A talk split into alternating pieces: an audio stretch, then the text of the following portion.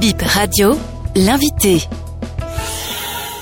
Paul Akoyi, directeur du patrimoine culturel. Présentez-nous le Koutamakou qui vient d'être classé par l'UNESCO. Le Koutamakou, c'est un vaste territoire de près de 300 000 hectares. C'est un paysage remarquable, marqué par la présence de la chaîne de la Takora et de sa géographie spéciale formée de cours d'eau, de plaines, de plateaux et de cuvettes naturelles. Le peuple Otamari s'est installé dans cet environnement et développe avec ingéniosité d'ailleurs un mode de vie, d'habitat et de techniques constructives typiques tout en maintenant ses croyances intimes. Le paysage de Koutamakou dénote un lien intime entre chaque membre de la communauté et la communauté elle-même, reliant d'ailleurs celle-ci aux ancêtres et aux forces protectrices de sa spiritualité fondamentale. Le signe caractéristique de ce paysage, c'est sa remarquable maison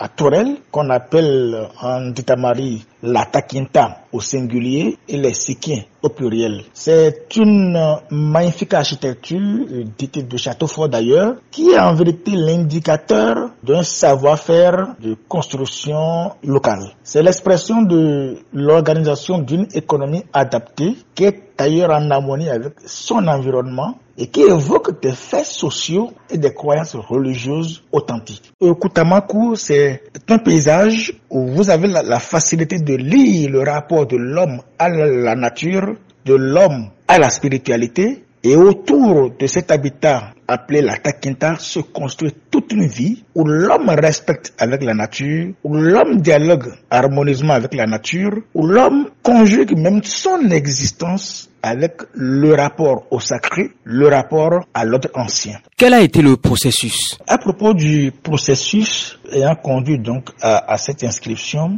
le Kutamaku forme une union géoculturelle, celle justement du peuple Otamari, donc des Batamariba. Les Batamaribais, ils sont établis sur un territoire qui malheureusement a été donc divisé en deux parties inégales par la fantaisie des colons. Donc il y a une portion qui se trouve sur le territoire du Togo et une portion, évidemment la plus grande, qui se trouve sur le territoire béninois. Je peux vous dire que le berceau même de ce peuple se trouve sur le territoire béninois et de part et d'autre de la frontière, les Batamaribas entretiennent des relations paisibles. En vérité, la frontière, elle n'existe que de nom pour ce peuple-là. C'est la même langue, c'est les mêmes coutumes, les mêmes us, c'est les mêmes traditions. Et le Togo a eu déjà l'opportunité d'inscrire le périmètre du bien qui se trouve sur son territoire depuis 2004 sur la liste du patrimoine mondial. Cela veut dire que la valeur universelle exceptionnelle de ce bien a déjà été reconnue, approuvée et donc a justifié l'inscription du bien sur la liste du patrimoine mondial. Comme le veut la, convention de 72, lorsqu'un autre État envisage donc d'inscrire un bien qu'il partage avec un autre pays, en ce moment-là, on parle d'extension de l'inscription. Donc le Bénin devrait donc négocier cette extension-là. Et pour ça, la première des tâches a été d'abord à notre niveau au plan local, donc de faire inscrire rapidement le Kotamankou sur la liste indicative du Bénin. Puis après, nous sommes allés faire nos frères du Togo. Donc il y a eu des échanges de correspondance officiels par lesquels le Bénin a demandé et le Togo a accepté donc que le Bénin rédige donc un dossier d'extension de cette inscription-là. À l'interne, l'équipe technique a effectué plusieurs missions, euh, lesquelles ont permis donc de cartographier le bien comme il se doit. Et il y a eu beaucoup de rencontres avec les parties prenantes, que ce soit les communautés locales, les propriétaires de Takienta, les élus locaux, euh, les associations, tous ceux-là qui interviennent sur et autour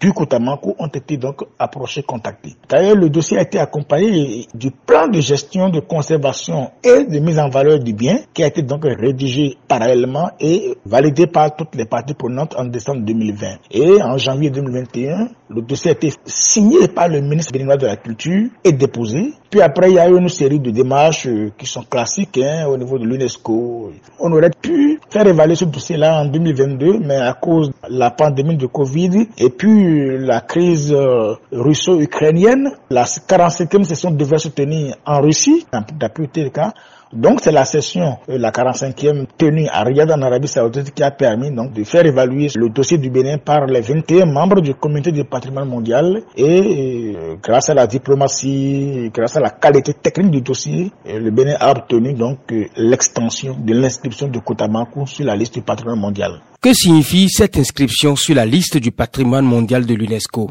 L'inscription d'un bien sur la liste du patrimoine mondial, c'est un label qu'on obtient. Ce label patrimoine mondial est réservé aux biens qui présentent une valeur universelle exceptionnelle. Mieux, aux biens autour desquels on a réussi à mettre en place des conditions de gestion, des conditions qui protègent l'intégrité et des conditions qui protègent l'authenticité du bien. Et cela vous permet évidemment de faire parler de vous, d'exister dans le Conseil des, Nations. Et qu'est-ce que cela apporte au Bénin? Il faudrait quand même rappeler la vision du président de la République qui a décidé de faire donc de la culture et du tourisme un des piliers forts du développement du Bénin. Et fidèle à cette vision, le, le ministre de la Culture a travaillé justement pour que l'on révèle tout le potentiel culturel et touristique de notre pays. Évidemment, cette région de l'Atakura Ouest mérite d'être vue sous le prisme de ce bien-là en obtenant cette inscription, le Bénin se repositionne autrement sur la carte touristique du monde. C'est la destination Bénin